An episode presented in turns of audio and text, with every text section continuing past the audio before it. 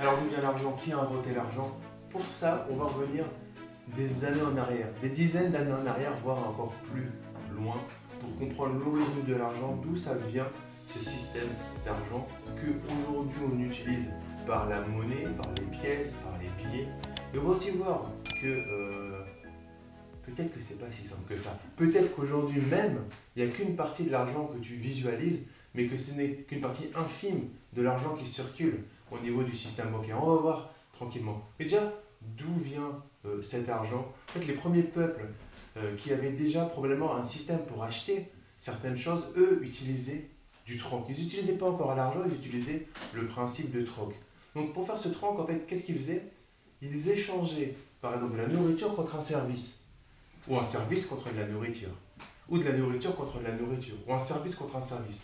En gros, chacun avait quelque chose à amener en échange d'autres choses. C'était un système, euh, comme aujourd'hui on pourrait appeler le, marchandage, le troc aujourd'hui, c'est vulgarisé par le marchandage, mais c'est quelque chose qui permettait réellement d'échanger au fur et à mesure. Puis en fait, le troc s'est servi d'objets euh, intermédiaires. On a vu l'apparition de troc, d'utilisation de coquillages, d'utilisation de métaux précieux, de or et d'argent. Alors on divisait, on fabriquait des pièces de métal avec exactement un même poids, donc un poids assez, assez lourd, euh, pour simplifier ces échanges, c'est là qu'est apparu réellement l'argent.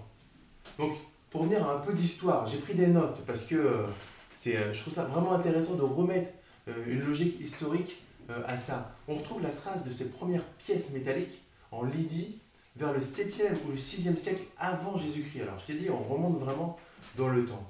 Et elles n'auraient pas vraiment été inventées par qui que ce soit mais elle serait plutôt apparue presque naturellement chez les marchands qui en avaient l'utilité.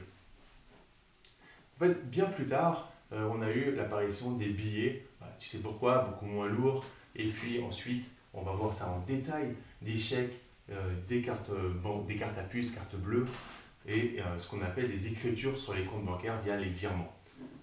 Donc, tout ça, tout ça nous amène tranquillement à l'usage qu'on fait de l'argent aujourd'hui qu'en fait on n'a rien inventé sur, euh, sur, notre monnaie et que ça fait très longtemps euh, qu'elle est, euh, est utilisée. En fait, aujourd'hui, on utilise deux catégories, deux styles de monnaie. On a d'un côté la monnaie fiduciaire, donc ce qu'on appelle centrale corporelle, donc c'est tes pièces et tes billets, donc l'échange que tu vas faire avec tes pièces, tes billets, pour acheter ta baguette de pain, etc. Et on a la monnaie scripturale. Donc, dans le scriptural, alors je ne suis pas un grand littéraire, mais il y a la partie, il y a le script, donc c'est une monnaie d'écriture.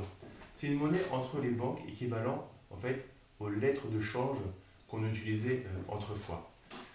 En fait, cette, monnaie scripturale, il faut la voir comme un jeu d'écriture entre euh, les comptes des banques et il n'y a pas euh, une réelle circulation d'argent, c'est relativement virtuel, c'est des écritures entre différents, euh, différents établissements bancaires. À retenir que euh, là où tu penses qu'on utilise beaucoup, beaucoup d'argent via les pièces et les billets, en fait ça représente environ 7% du, de la monnaie globale entre monnaie fiduciaire et monnaie scripturale qui circule dans le système bancaire, dans l'économie globale. Environ 7%. Le reste, c'est de la monnaie scripturale, donc en gros, c'est de l'argent que tu ne vois pas, c'est des numéros, euh, des numéros, de, des montants, des numéros dans, des comptes. Donc c'est des, des, chiffres, tout simplement, euh, et euh, elle n'est pas physiquement en banque.